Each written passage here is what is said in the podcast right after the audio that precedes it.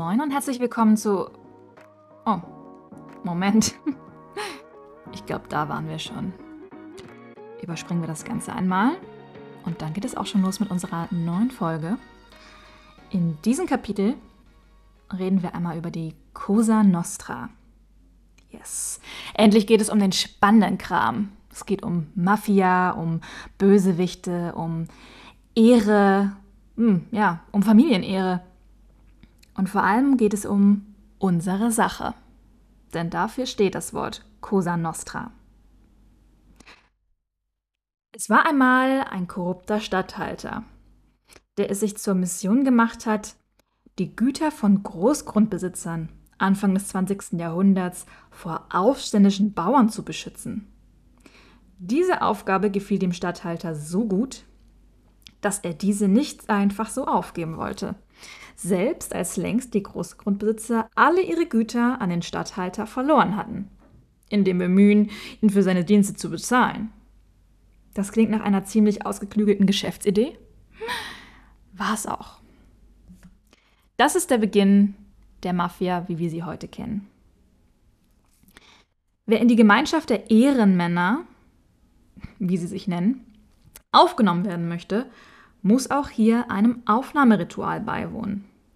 Insofern erinnern die Mafias an weltweite geheime Brüderschaften, wie zum Beispiel den der Freimaurer. Dementsprechend geschieht die Aufnahme in der Regel in Gegenwart von anderen Mitgliedern. Hm. Dem Novizen wird in den Finger gestochen, das Blut tropft dann, und jetzt wird's theatralisch, auf ein Heiligenbild. Der Schwur wird auf die Familie und die Gesetze der Cosa Nostra geleistet. Das Heiligenbild wird dann verbrannt. Wer mitmachen darf, ist immer noch sehr, naja, sagen wir mal, klischeebehaftet. Man's only. Und die Frau, ja, die Frau, die darf das Wertesystem schön an die Nachkommenschaft weitergeben. Ich sag doch, Machos unter sich. Übrigens, untereinander zu erkennen geben dürfen sich die Mitglieder nicht. Nur wenn ein Dritter beide Parteien kennt und sie mit den Worten derselben Sache wie wir vorstellt, fallen die Masken. Da ihr jetzt die Anfänge der Cosa Nostra kennt, springen wir in die 80er Jahre und beschäftigen uns jetzt mit einem der berühmtesten Mafia-Gerichtsprozesse, die es bisher gab. Für diesen Gerichtsprozess wurde in Windeseile ein komplettes Gerichtsgebäude neben dem historischen Ucciardone-Gefängnis in Palermo aus dem Boden gestampft. Ich hoffe, ich habe es richtig ausgesprochen. Aus raketensicheren Stahlbeton, von außen gesichert mit Stacheldrähten und Panzern. Oh, und habe ich erwähnt, dass es raketensicher ist? Hm. Das Innere glich einem Bunker, inklusive 30 Käfigen. Es geht um das erste mit internationalem Interesse verfolgte Gerichtsverfahren gegen 475 Männer, alle Mitwirker der berüchtigten Cosa Nostra. Wir sprechen hier vom sogenannten Maxi-Prozess. Was war passiert? Also einige Jahre zuvor gab es ja einen mächtigen und sehr berüchtigten Mafiaboss, Tomasco Busqueta nicht Bruschetta, wir reden hier nicht von irgendwelchen Broten belegt mit Tomaten und Zwiebeln. Nein, wir reden von einem sehr, sehr, sehr berüchtigten Mafiaboss. Und dieser hatte einen Riss in der sonst so gefestigten Schweigemauer hinterlassen. Er hatte in den Familienkriegen viele Verluste bis in seine eigenen Reihen bedauern müssen. Und brach schließlich mit der Omerta. Das ist die Schweigepflicht der Mafiosi. Normalerweise bedeutet das sein Todesurteil.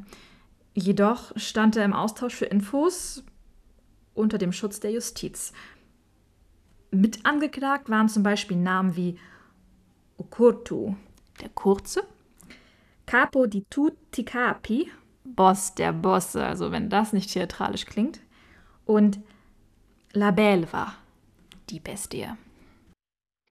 Einer der Mitangeklagten, Rina, ein besonders skrupelloser Mafia-Aufsteiger aus der Kleinstadt Corleone, habt ihr bestimmt alle schon gehört, wurde damals noch in Abwesenheit verurteilt. Erst Jahre später konnten die Carabinieri ihn schnappen, durch einen soliden Tippfehler. Ausschlaggebend für die Verhaftung war am Ende, dass er den Bogen mächtig überspannt hat. Er gab nämlich eine Reihe von Attentaten in Auftrag und ließ unter anderem den Chefankläger der Maxi-Prozesse, den Mafiajäger Giovanni Falcone, auf einer Autobahn in die Luft springen. Seine Verteidigung vor Gericht? Herr Präsident, bitte, so etwas? Niemals. Ich bin nur ein Landwirt, ein Bauer, der ehrlich arbeitet.